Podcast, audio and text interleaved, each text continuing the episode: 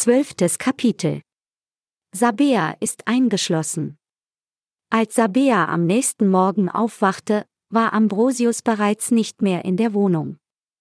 Sie verdrängte die Vorkommnisse der vergangenen Nacht und versuchte erneut, sich das Erlebte zusammenzureimen.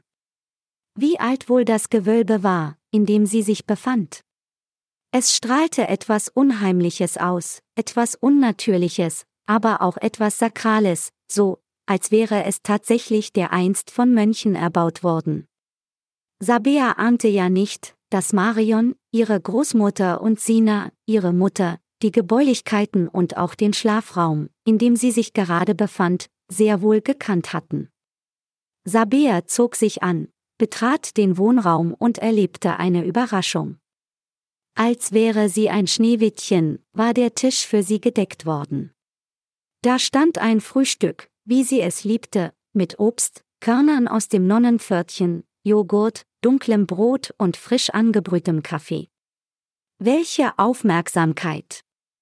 Da erinnerte sie sich vage daran, dass sie gerade erst, während einer Morgenpause im Pflege- und Alterszentrum Elfenberg, von ihren Frühstücksgewohnheiten geschwärmt hatte.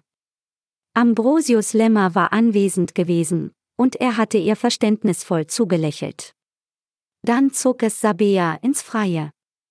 Ans Arbeiten war wohl wieder nicht zu denken, und Sabea ging davon aus, dass Ambrosius Lemmer ihre Abwesenheit für längere Zeit geregelt hatte. Sie schlüpfte in ihre Stiefel, betrat den Korridor und drückte auf die Türklinke. Die Tür war verschlossen.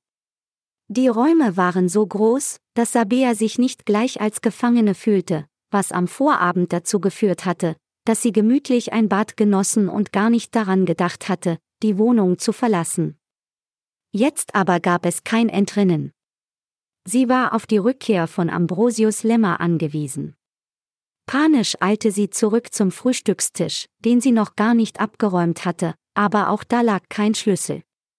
Dann richtete sie den Blick auf die Glasplatte über ihr, die einen Teil des Bühlwiler Sees freigab. Wenige Sekunden darauf schrie sie markerschütternd. Durch das Glas hindurch wurde sie von einem aufgedunsenen Gesicht angeglotzt.